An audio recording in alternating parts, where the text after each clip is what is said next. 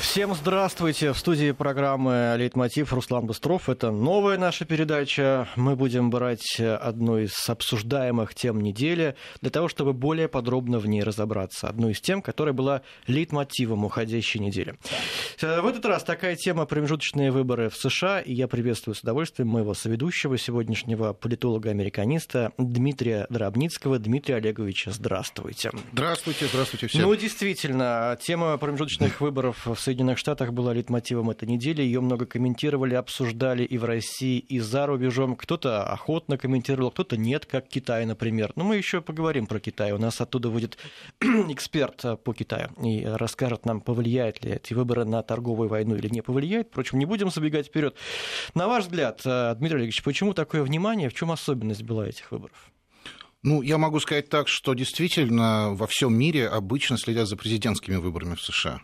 Это такая новость всегда обсуждаемая. Промежуточные выборы – это редкость. Даже, в общем, на мой взгляд, незаслуженная редкость, потому что, например, выборы промежуточные 2014 года тоже были очень интересными. И именно тогда уже стало понятно, что в 2016 году грядет что-то неожиданное, явно неординарное. Ну, это так специалисты понимали, а вообще вот в 2016 году выборы промежу... были президентские, а в 2018 году стали промежуточные выборы, но обе партии, обе стороны и медиа достаточно быстро сошлись на, на, на том, что эти выборы не столько выборы конгрессменов, законодателей, сколько это своего рода референдум о Дональде Трампе. Угу. Потому что первые два года прошли совершенно неожиданного президента, президент, который разворачивает политику Соединенных Штатов, изменения, которые предстоят на миру, ну, наверное, сложно переоценить. А, и в этом смысле понятно, что, наверное, противники Трампа надеялись на то, что он потерпит сокрушительное поражение, что придет так называемое синее цунами, синий это цвет демократической партии, а, что а, он действительно получит такой вот отлуп от народа, который, ну, совершил ошибку два года назад. Не получил? Нет, э, не а получил. Как вот можно охарактеризовать итог? Ничья? Ну, потому что что? Я бы так сказал, по сравнению с другими президентами в его положении, он просто на коне. А давайте напомним да. эту тенденцию, которая да, всегда да. есть в Америке. Если президент демократ, легко запомнить, если да. президент демократ, то на промежуточных выборах побеждает республиканцы. Первых, первых, да. первых. И наоборот, если президент республиканец, то демократы. В этот раз что получилось? Демократы взяли себе палату представителей, то есть нижнюю да. палату парламента американского, а э, республиканцы чуть-чуть увеличили свои, э, количество своих мест э, в Верхней Палате, хотя там были не полностью переизбирался да, Конгресс, а частично. Ну, переизбиралась полностью Нижняя Палата, да. все 435 представителей, а, и, соответственно, переизбиралось э, то количество сенаторов, которым срок подошел. Дело в том, что выборы это каждые два года, а срок сенаторов 6 лет. Ну вот и, соответственно, 35 сенаторов, так сказать, переизбирались. 33 регулярные, 2, так сказать, ввиду отставок. То есть как бы специальные до выборы были. А, так вот, я э, говорил уже, ну, когда, так сказать, были американские горки, но сейчас, наверное, надо вот э, повторить. Дело в том, что в Америке существует даже такой термин – проклятие первых промежуточных uh-huh. выборов. Именно проклятие прям. То есть президент пришел к власти, обычно он с собой приносит большинство в одной из палат, э, значит, Конгресса. Тут, значит, Трамп принес, как и Обаба на него в свой первый же год, когда он избирался первый раз, привез в обеих палатах большинство. И э, на первых же промежуточных выборах, так сказать, приходит обратный эффект, который в дальнейшем может либо усиливаться, либо ослабевать в зависимости от того, как ситуация, так сказать, развивается. Ну, надо сказать, что Обама в 2010 году потерял огромное количество мест, там 60 с лишним, по-моему. Где? В какой палате? Э, в Нижней как раз палате, в, да. В палате представителей. Да. Угу. В Сенате тогда э, тоже уменьшилось большинство, угу. демократов уменьшилось, но, тем не менее, они его удержали. До 14... Ну, тоже сейчас так же получается. Да, но здесь э, понятно, что э, вот э, на самом деле это вот проклятие, так сказать, промежуточных выборов, даже самый популярный из демократов в свое время, это вот последнее время, Обама такая прям фигура, а вообще считается, что, конечно, самый популярный демократ был Билл Клинтон. И у него первые промежуточные выборы случились, а еще скандал с Моникой Левинской еще далеко, Угу. Он на коне, он новый демократ. У него, в отличие от многих демократических президентов, есть хорошая, ясная экономическая программа. Он побеждает на выборах на, на своих триумфально. А, но и первые промежуточные выборы обе палаты теряют. Просто вот, вот это действительно было красное цунами. И тогда вот сейчас э, такой соратник и э, сторонник Трампа Ньют Гингрич, э, он возглавил республиканцев, он стал потом спикером Нижней палаты, спикером палаты представителей. он возглавил вот это вот цунами, которое обе палаты смело. И, конечно, потеряли э, республиканцы не так уж много. Вот. А они потеряли, ну вот сейчас по нынешним подсчетам порядка 30 мест. Это, в общем, на самом деле, так сказать, результат достаточно хороший. А, кроме всего прочего, понятно, что и в губернаторских, так сказать, гонках а, а, такого успеха, как демократы хотели, не получилось. Я уж напомню о том, что весной и даже летом ситуация казалась для республиканцев критической по одной простой причине. Уходили три сенатора, просто не собирались выставлять свою кандидатуру на переизбрание. Причем таких твердых, которые в своих округах, штатах хорошо себя чувствовали. Вот. И 30 с лишним представителей. Это те люди, которые сказали, не, все, мы в партии Трампа состоять не будем. Не пошел на переизбрание даже спикер Нижней Палаты Пол Райан. Ситуация катастрофы. Вот начало лета – это ситуация катастрофы. Демократы радуются, демократы уже заготавливают шампанское, демократы готовы взять две палаты и начать бодренько импичмент. Причем не только Трампу, но и, так сказать, еще и судье Верховного суда, который был совсем недавно утвержден. И в этот момент Трамп берет на себя, значит, э, инициативу, Э, он понимает, что а, уходят из партии, ну, из активной ее части, которая в Конгрессе выступает, те люди, в общем, которые с ним не согласны, достаточно быстро строят всю партию под себя, которая уже теперь готова от него принимать помощь. Такой вот характерный пример – это вот сенатор Линдси Грэм, который э, долго состоял в такой вот я бы сказал, фронте по отношению к Трампу, к такому движению вот насилия Never Trump среди... То есть Трамп ни за что или Трамп никогда, переводя на русский язык он тоже становится, так сказать, активным таким трампистом. Трамп едет по стране. Это тоже, кстати говоря, рекордное участие действующего президента в промежуточных выборах. Угу. 44 митинга в 24 штатах. То, что уму непостижимо, практически тут Ну, Трамп, наверное, понимает, что кресло-то шатается. Вот. И, в общем, ситуация, ситуация меняется. И уже, так сказать, понятно, к сентябрю демократы уже, во-первых, они перестали говорить об импичменте, то есть просто замолчали. А вот теперь эта тема совсем уйдет э, Она, ну, скажем так, там есть отдельные, надо сказать, что демократическая партия все-таки расколотой пришла, может быть, есть это поподробнее обсудить, но там есть разные люди, и, наверное, еще будет борьба за лидерство. Потому что есть огромное количество демократов, которые, например, не собираются голосовать за то, чтобы сделать спикером Нижней Палаты такого демократического лидера даму Нэнси Пелоси. Вот она старый лидер. Да, знаем ее. Вот, она, в общем, так сказать, считалась таким респектабельным демократом, но как раз вот респектабельность сейчас как ну, бы и не в чести. А вопрос об импичменте теперь актуален после этих ну, выборов? абсолютно. Во-первых, он не пройдет через Сенат, который абсолютно теперь стеной просто да. стоит на защите Трампа. Ясно, что все назначения в кабинеты и даже назначения судей Э, там э, будущие, значит, соответственно, они тоже пройдут вот без, без особых, так сказать, понятно, скандалов, просто потому что оставшиеся сенаторы, которые пошли на переизбрание сейчас, которые приняли помощь Трампа, они прекрасно понимают, э, с чьих рук они едят хлеб. Во всяком случае, вот там даже сенатор Тед Круз, уж казалось бы, консервативнейший Техас, было вложено в его конкурента Роберта Урурка, который еще решил эдак на латинский манер называться Бето Урурк. У него плакат был «Viva Бето», вот.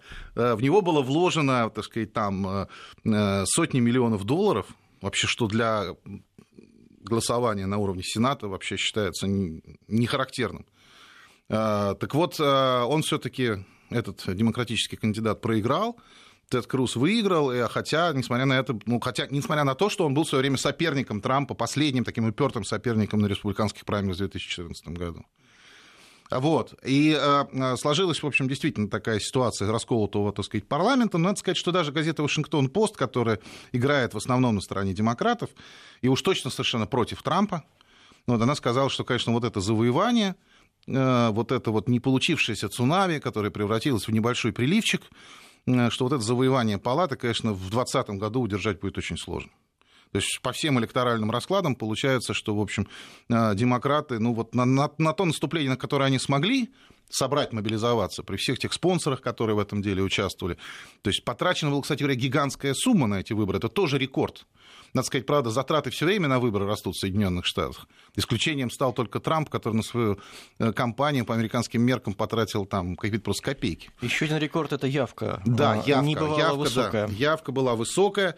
До сих пор ее считают. Поначалу предполагалось, что проголосуют чуть ли не 100 миллионов американцев. Сейчас сумма где-то в районе 90 Ну, для сравнения, а, значит, э, в 2014 году на промежуточных выборах, мы имеем в виду не выборы, которые проходят одновременно, как общий день голосования и за президента, и за конгрессмена, там, возможно, за губернатора, если подошел ему срок избираться, а речь идет именно о промежуточных выборах, когда президент не находится в избирательном бюллетене.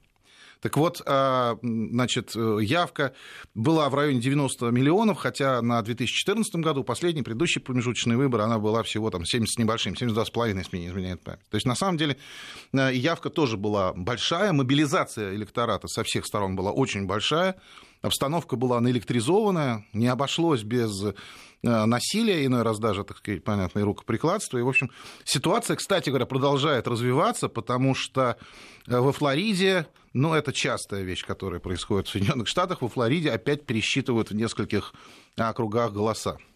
А, ну, мы знаем прекрасно, что в 2000 году между Бушем и Гором как раз шел пересчет, и камнем преткновения стала Флорида тогда тоже. И только Верховный суд уже остановил, так сказать, очередной тур перед пересчета ручного голосов. А, но так вот, сейчас высадился десант демократических э, значит, э, адвокатов, которые занимаются как раз вопросами вот, э, так сказать, электоральными. И любопытно, что Демократический комитет значит, штата Флорида, он нанял для так сказать, осуществления своей там, вот, деятельности этих адвокатов, а адвокаты привели, так сказать, при, привлекли к работе такую консалтинговую, надо сказать, скорее даже разведывательную компанию Fusion GPS. Э, которая стала скандально известной за составление русского досье, так сказать, на Трампа э, который вот составлял да, в свое да. время бывший британский разведчик Кристофер Стил. То есть, как бы на самом деле брошено все вперед, несмотря на то, что, конечно, даже если Флориду они отобьют, каким-то невероятным образом Рик Скотт не станет сенатором от штата Флорида, это, конечно, большинство республиканцев в Сенате не повлияет но э, происходят совершенно замечательные вещи. Во, так сказать, в, во Флориде губернатор, э, так сказать, губернатором стал республиканец Рон де Сантис. Выбран, все. Эндрю Гиллом признал свое поражение публично. Как только приземлились, значит, вот эти вот адвокаты в, во Флориде, он тут же отозвал признание поражения. И вот сейчас считает, что, может быть, под шумок он тоже это сделал. Ой, вы хорошо про российские вспомнили след. Э, Еще одна особенность выборов, что в их э, подтасовке или вмешательстве в них не обвинили Россию, по крайней мере, пока. Что, что произошло? Э, ну, вы знаете, во-первых, тема... Я вам расскажу еще одну новость. И Китай хотели да, обвинить, да. но пока ну, тоже это, не обвинили. это, это, так сказать, понятно. Трамп сыграл на опережение, он даже на ООН вынес, так сказать, этот вопрос. Вот видите, какие нехорошие, значит, китайцы. Они хотят, чтобы я проиграл вот, чтобы выиграли демократы. Ну да. Вот. А тут, надо сказать, э, ну, дело очень сильно остыло, русское дело. Более того, на волоске буквально находились э, э, люди из Минюста, из ФБР, которые на самом деле начинали это русское дело. То, что стало известно о русском деле, как оно, с каких провокаций, из каких передергиваний, подтасовок и прямых нарушений закона оно началось, вообще говоря, грозит очень многим людям, ну, в частности, бывшему э, директору ФБР Коми, его заместителю Эндрю Маккейбу, значит, высокопоставленному юристу Брюсу Ору. Кстати говоря, его жена работает во Fusion GPS, вот той самой фирме. То есть явный сговор. А, Питер Строк, Лиса Пейдж. Там огромное количество людей, высокопоставленных сотрудников органов, которые просто напрямую участвовали в заговоре. Давайте что-нибудь такое соорудим, чтобы этот человек ни в коем случае не стал президентом. А уж если станет, мы ему организуем импичмент. Значит, э, обстоятельства назначения э, специального прокурора Роберта Мюллера тоже стали проявляться, и выясняется, что там тоже было много передергиваний. Так вот, одна из новостей, вот прям сегодняшних буквально, вчера появилась новость, Источники сообщили, что Роберт Мюллер сел писать финальный доклад своего расследования. Да, вот я вам принес так, такой так, свежачок. Так, так. То есть на самом ждать... деле опытный, прожженный Когда Мюллер... ждать выхода в печать? Ну, я так думаю, что это займет э, как минимум месяц, э, может быть, чуть меньше, но я думаю, что до Нового года будет представлен значит, соответствующий отчет.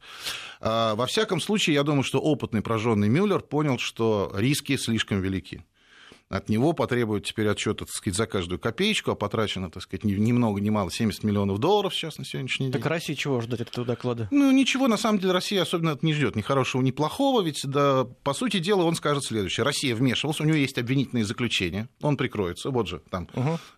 три юридических лица, там, 30 людей, вот, значит, они вмешивались, какие-то организовывали фейковые аккаунты в Фейсбуке, вмешательство было.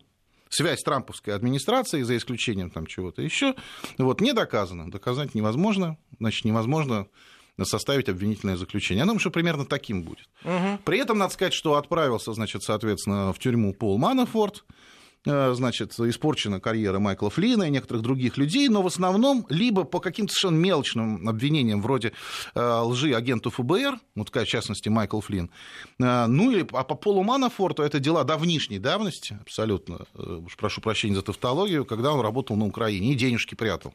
Денежки прятал в офшоре, и его, значит, схватили за руку. Дмитрий Поэтому русское дело, как бы, оно на самом деле остыло. Не то, чтобы оно раз, развалилось. Вот развалилось бы оно в том случае, если бы обе палаты остались за республиканцами. Тогда бы, конечно, не сдобровать вот. было. Вот все. интересный момент. Как все это отразится на отношениях с Россией? Я читал о двух версиях. Одни наблюдатели говорят о чем? О том, что теперь Трамп из-за того, что у него в палате представителей меньшинства будет скован в, во внутренней политике. Ему не будут давать просто ничего там проводить. И он больше будет заниматься внешней политикой. А внешняя политика – это Китай, торговая война, это Россия. То есть это плохо. Э, говорят одна группа наблюдателей. А вторые говорят о том, что наоборот хорошо, поскольку демократы же все-таки отвоевали себе э, нижнюю палату. То есть они теперь успокоятся отстанут, наконец, от России, и все, все заглохнет это дело, как вы говорите. Вы как считаете? А, ну, на самом деле, есть правда и в том, и в другом. То есть, на самом деле, даже я могу сказать, что и у американских э, политиков и, так сказать, э, обслуживающих экспертов есть... Они, между прочим, мечутся между этими двумя версиями. И поэтому надо, конечно, понимать, что вот э, если говорить глобально, то, конечно, до 2020 года ничего всерьез не поменяется. Другое дело, что вот видно, что с отставкой генпрокурора Сэшенса, который не то чтобы был враг, он, конечно, никакой не враг, он друг Трампа был, но просто струсил человек, не стал заниматься вот всеми делами, связанными с выборами хотя там и демократы по уши завязаны. Э, он, э, значит, соответственно, сейчас, по всей видимости, вот, видя, что Мюллер сел писать отчет, значит, Штирлиц идет по коридору, а Мюллер пишет отчет, значит, да, то есть вот а, а, явно уже, так сказать, такое очевидное ощущение, что Трамп, конечно, полностью, во-первых, это очень важно, загробастал себе всю свою партию. Если раньше это была партия из, что называется, в кавычках, нормальных республиканцев, и, и, и вот такого трамповской партии, то понятно, что вот все э, люди, которые ему как-то фрондировали, все оппортунисты, они с партии ушли, он остался один, он просто вот лидер партии. Кстати, это не всегда бывает, что президент лидер партии, но тем не менее в данном случае он тот, закрепил за собой. То есть крупнейшая политическая сила страны, крупнейшая даже политическая сила мира, я бы сказал, если считать э, по политической партии, по зарегистрированным, так сказать, избирателям. В общем, действительно, она встала на его позиции, и в этом смысле понятно, что э, он гораздо более, так сказать, смело пойдет вперед вперед. Ему не предстоят теперь никакие э, так сказать, э, препятствия, разве что могут быть проблемы, связанные с принятием его бюджетов, э, с отменой Обамы, то, что он обещал. Но это республиканский конгресс профукал еще тогда, когда имел большинство в обеих палатах. То есть, как бы тут Трамп не виноват, он предлагал четыре варианта. Возможно, не будут, э, э, так сказать, приняты какие-то решения, которые связаны с... Это я сейчас по, по внутренней политике говорю. Не будут приняты какие-то решения, которые нужны ему. Ну, там, постройка стены на границе с Мексикой, скажем, там, может быть, изменение каких-то... Вот сделка, допустим, по иммиграционному законодательству. Кстати, он... сегодня Трамп запретил представлять убежище нелегальным мигрантам. Да, да, но все то, что находится... Раньше было как? Раньше в Конгрессе тот же самый Линдси Грэм, который еще, возможно, поборется за кресло генпрокурора США, кстати говоря. Он раньше говорил, Трамп – это отвратительно, все, что он делает в иммиграционной политике, это ужасно, э, мы против него, мы настоящие республиканцы против Трампа. Сейчас он полностью поддерживает. Трамп выставит, значит, соответственно, войска, Трамп кого-то там не пустит, Трамп кого-то задержит. Э, такого вот опасности, знаете, объединенного противодействия Конгресса, да, как бы вот, вот ее нет, вот, вот самое главное. Небольшая пауза, и после новостей вернемся. 19.35. Напомню, что сегодня мой соведущий политолог-американист Дмитрий Дробницкий. Дмитрий Олегович, мы захотели как можно сильнее прочувствовать американские выборы, поэтому мы связались с человеком, который живет там, в США, если быть точным более в Лос-Анджелесе, даже имеет право голоса. А, и поговорили с ним, а как это все происходит, э, избирательный процесс в Америке. Я напомню, что говорили мы с ведущим канала Вегабон Сергеем Бронштейном. Давайте послушаем. Сергей, вот э, говорят, что эти выборы э, промежуточные вы вызвали какой-то небывалый ажиотаж. В чем это проявлялось? Как вы на себя это почувствовали? Да, вы знаете, я бы даже и не сказал, что какая-то агитация была. Я, по крайней мере, ее не увидел. Это, ну, как сказать, они пытаются агитацию создать вокруг всего, не только выборов. Это в американском стиле. Они это вот. и демократы, и республиканцы, вы имеете в виду? Они это американское общество. Понятно, да.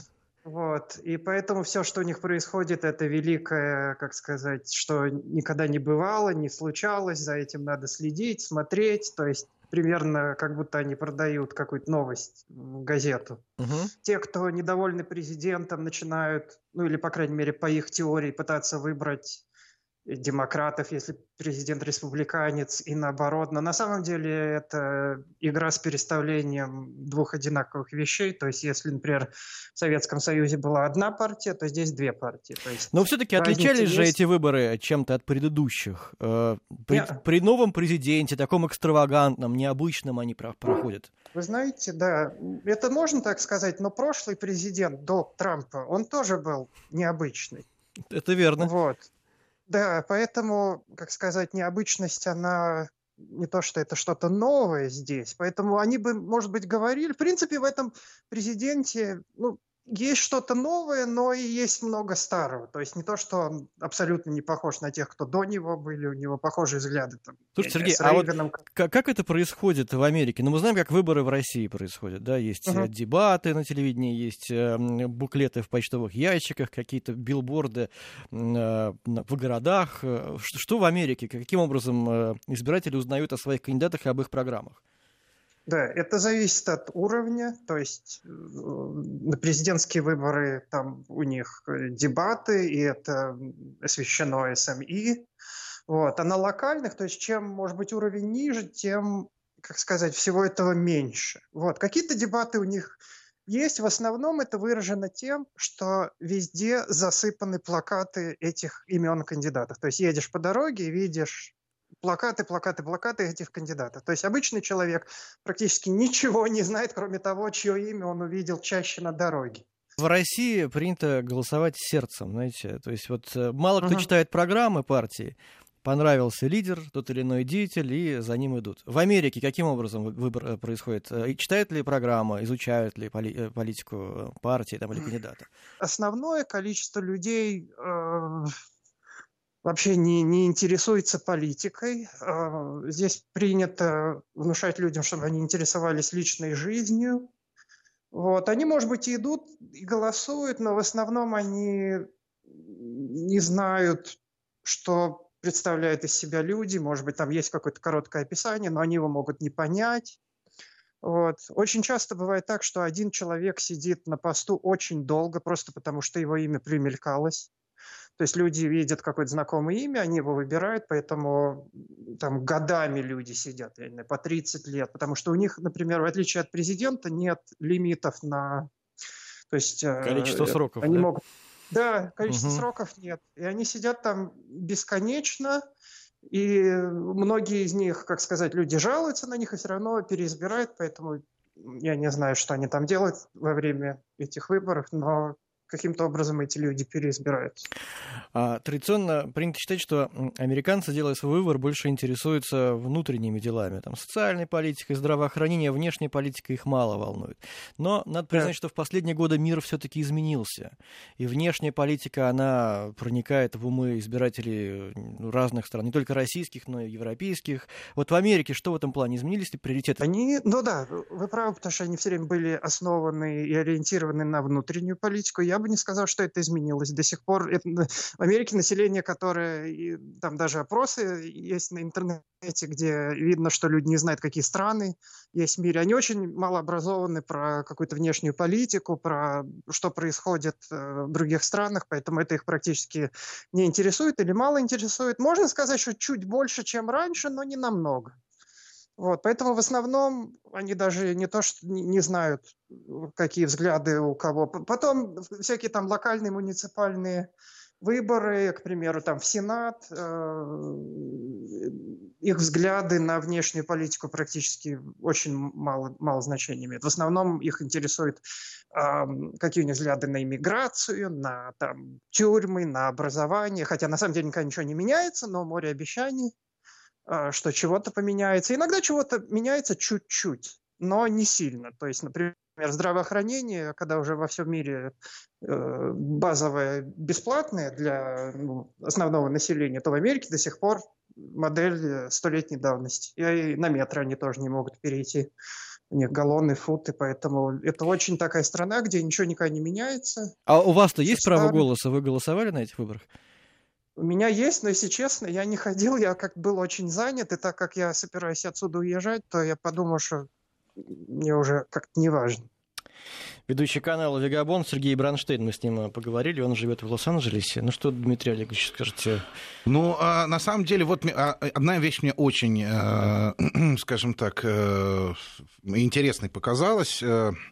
Человек сказал, что были же и до этого как бы необычные президенты. Ну да, ну не, необычный президент Трамп, так сказать, да. Ну и Обама же был тоже как бы необычный. Ну, а что же, Ну да, но все-таки надо понимать, что по всей Америке стоял вой э, в начале 17 года. Это миллионные марши, каждая газета. А, то есть необычность в том, что очень много противников. Дело даже не в этом, мы говорили, это просто не может быть в Америке. Это фашист, это расист, свергнуть ну, немедленно. Да. Я не знаю, ак- актеры обещались ему дать в морду. Кто-то даже собирался его убить, кто-то собирался взорвать Белый дом. Значит, ну, получил меньшинство, если ну, считать. Ну, на самом деле, да. это не первый раз так. Да. То есть, ну, на самом так... деле, это, понимаете, вот еще раз, да, чтобы э, закрыть этот вопрос, все-таки большинство, меньшинство.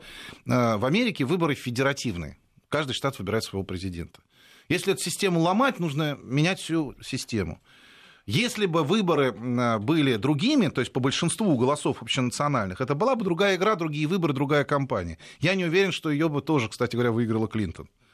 А на самом деле просто ну, нельзя играть в американский футбол по правилам, ну, я то не знаю, там, баскетбола. все-таки это необычный президент, и необычное противостояние да, ну, такое. Да, то есть, судя по, по, по общему политическому нарративу, э, поначалу было казалось, что в Америке настали вот все, конец света. Надо вставай, страна огромная, вставай на смертный бой. Значит. И импичмент казался вот, вот возможно. Да, да, об этом все говорили. И тут, тут проходит два года, Значит, и люди говорят, ну да, необычный, спору нет. Но все-таки необычные были до этого. То есть, на самом деле, вот эта вот нормализация угу. Трампа, ага, который не отказывается от своего, так сказать, там, внешнеполитического и внутриполитического нарратива, который жесточайшим образом отличается от всего того, что говорили Буш и Клинтоны до этого многие десятилетия, все-таки показывает, конечно, что он приучил к себе, так сказать, и избирателя, и в том числе, кстати, ну, смотрите, Лос-Анджелес, это либеральный анклав, там, в общем, должны на дух таких не терпеть, тем не менее, ну, ну необычный и необычный лишний. Ясно. Дмитрий Олегович, э, еще один очень важный вопрос. Что теперь будет э, с Китаем, с этой торговой войной? Давайте мы сейчас подключим да, к нашей да. беседе китаиста, руководителя школы востоковедения Высшей школы экономики Алексея Маслова. Алексей Александрович, здравствуйте. Здравствуйте. Очень сдержанно в Китае прокомментировали результаты выборов. Э, я бы даже сказал, что они отказались фактически представители МИДа китайского комментировать, чтобы это не расценили как преднамеренное вмешательство. Так и не прокомментировали? Есть какие-то у вас ощущения, как настроены американские власти по результатам этих выборов? Ну, они скорее не прокомментировали, а просто проинформировали своих э, сограждан. Э, вообще, э, китайские власти, скажем так, за затихли, потому что Трамп буквально вот на днях, ну как на днях вчера, э, сделал заявление, что он э, готовит новые э, переговоры с Китаем по торговому соглашению. Трамп абсолютно удовлетворен, как казалось, той ситуацией, которая сейчас складывается с Китаем. И США восстановили свое влияние на мировую торговлю. Вот поэтому теперь на новых условиях Трамп будет заключать э, договор, и э, он считает, что Китай и этому должен быть рад. Вот на это как раз Китай реагирует и э, сообщает, что нет, нет, нет, ситуация проблемная не устранена, э, что э, Трамп по-прежнему давит на китайско-американскую торговлю. Ну и самое главное, как считает Китай, это возрождает те старые обиды, которые были еще в XIX веке. То есть Китай вышел на систему вот этих вот обид. Поэтому я думаю, что Э, Китай специально не будет ничего комментировать по поводу э, нынешних выборов, по поводу расклада сил, а его больше интересует значительная торговля, которая сейчас э, должна все-таки, по мнению Китая, улучшиться по отношению к США. Угу. Но по поводу этих выборов-то все-таки Китай настроен более пессимистично или оптимистично?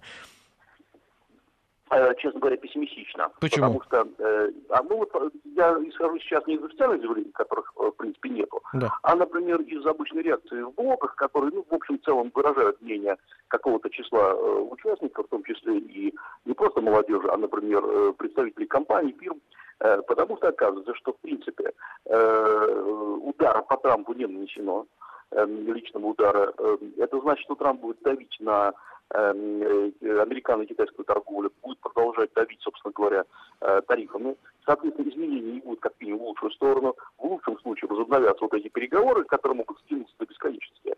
Поэтому, в общем, э, Китай, честно говоря, ожидал, что будет, то есть Трамп потерпит просто сокрушительное поражение. Именно, кстати говоря, потому что с Китаем сворачивается торговля, а это, мол, наносит ущерб и местным американским производителям. Ну и тогда Китай на вот этой волне предимпичмента, собственно говоря, сообщит, что любой, кто свяжется с Китаем, э, будет наказан. Оказалось, что сейчас для этих заявлений нет никакого смысла. Ну а что Китай-то будет делать? То есть на самом деле есть ли планы у китайских бизнесменов, китайской элиты? Э, ведь на самом деле Трамп, видимо, не отступит, и по всей видимости э, и дальше будет продолжаться та же политика закрытия рынков, отмены каких-то тех правил торговли, которые были раньше. И для, в общем, Китая, которому требовалось, ну, вот там, по разным подсчетам, еще лет 20 такой экспортоориентированной экономики, чтобы перейти к следующему этапу развития.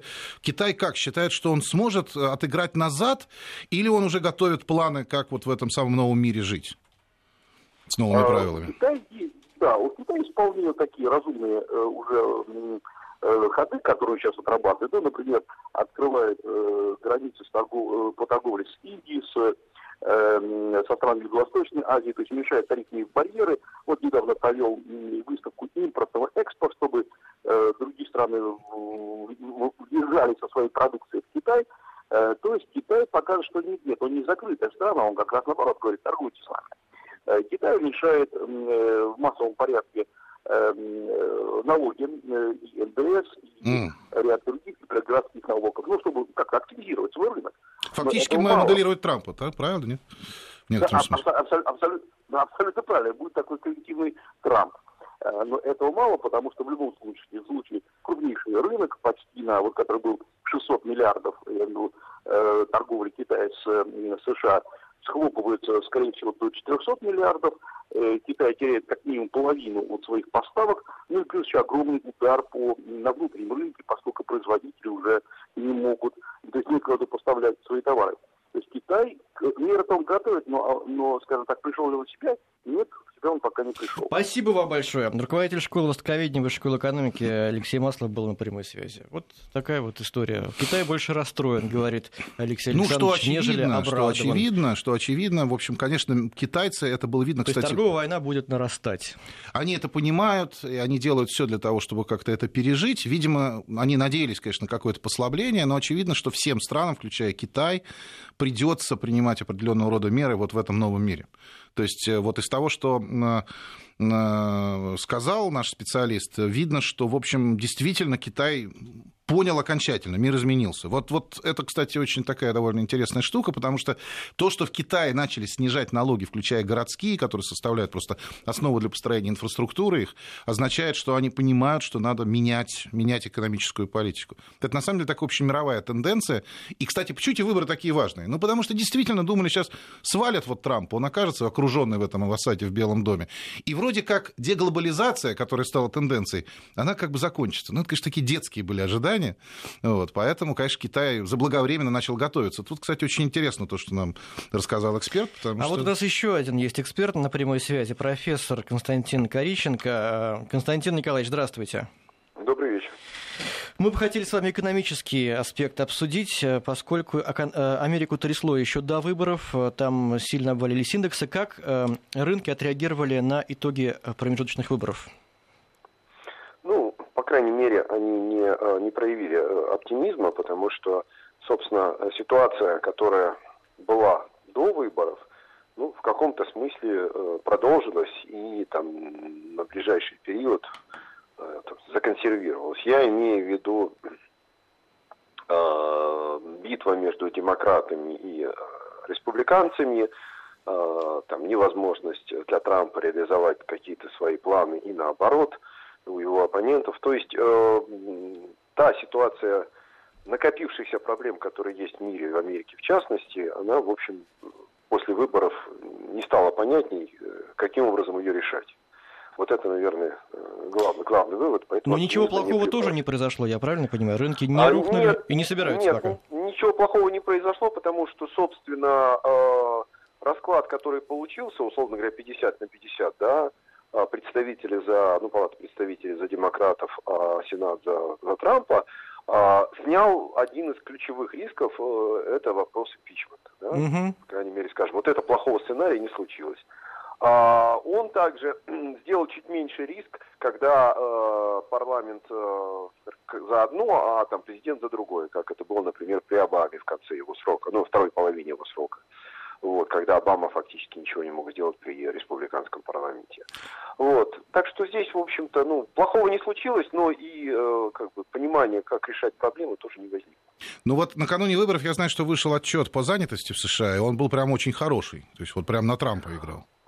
Ну, там не просто отчет по занятости. Сейчас а, э, различного рода обзоры пестрят а, информация о том, что, во-первых, с одной стороны, резко увеличилось время а, поиска новых работников, да, то есть фактически нет рабочей силы, то есть на самом деле а, людей, числящихся а, в качестве доступных а, для работы, и количество свободных мест, оно а, как бы в пользу а, свободных мест, то есть не находится людей, которых можно было нанять на работу. Да? Так просто. Да, влечет, mm. это влечет за собой повышение стоимости рабочей силы, это влечет за собой а, соответствующие инфляционные процессы и много другое, чего неприятно. И э, это означает, в свою очередь, что Центральный банк, я имею в виду ФРС, должен будет продолжать повышать ставку. А в условиях, когда Трамп, э, мягко говоря, обходится с бюджетом очень вольно, вот, то есть тратит намного больше, чем...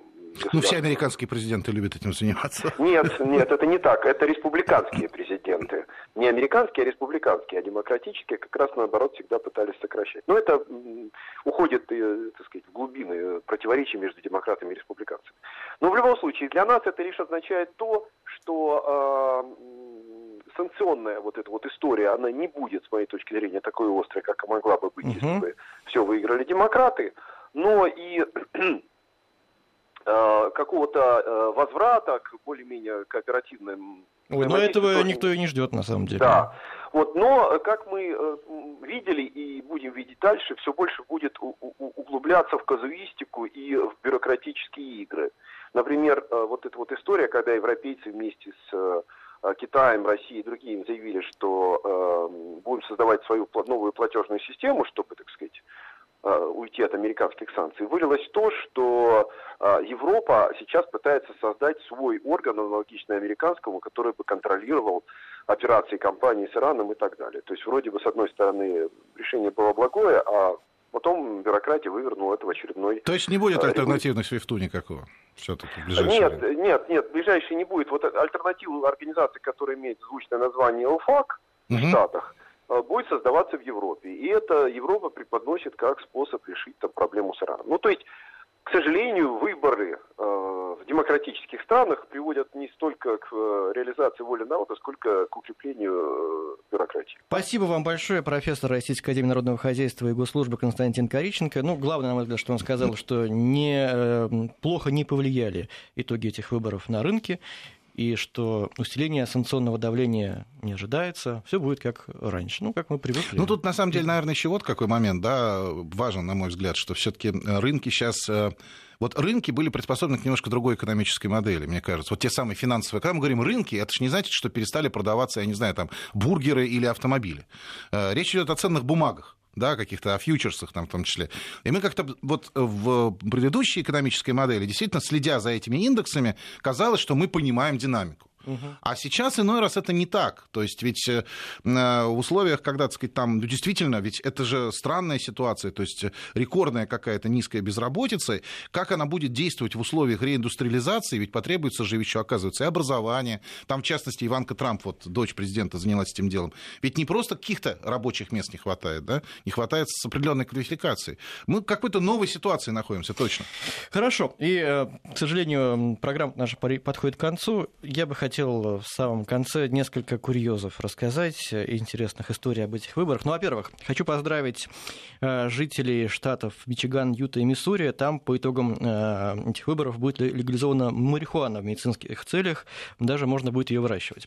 Я хочу посочувствовать жителям Невады. Там в ассамблее, в ассамблее штата был избран покойник, республиканец Денис Хофф. Он скончался 16 октября, еще до выборов. Это известный владелец борделей. Он привлекал да, да. женщин с пониженной социальной социальной ответственностью к политике. И вот он умер до выборов, но это не помешало ему избраться.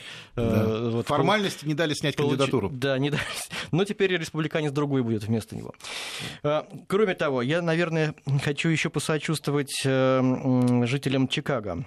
Там, как вы, наверное, знаете, участвовал в выборах республиканец Артур Джонс, Э, он проиграл эти выборы демократу, но э, тут дело не в этом. Дело в том, что Артон Джонс открыто отрицает Холокост и заявляет о своих нацистских взглядах.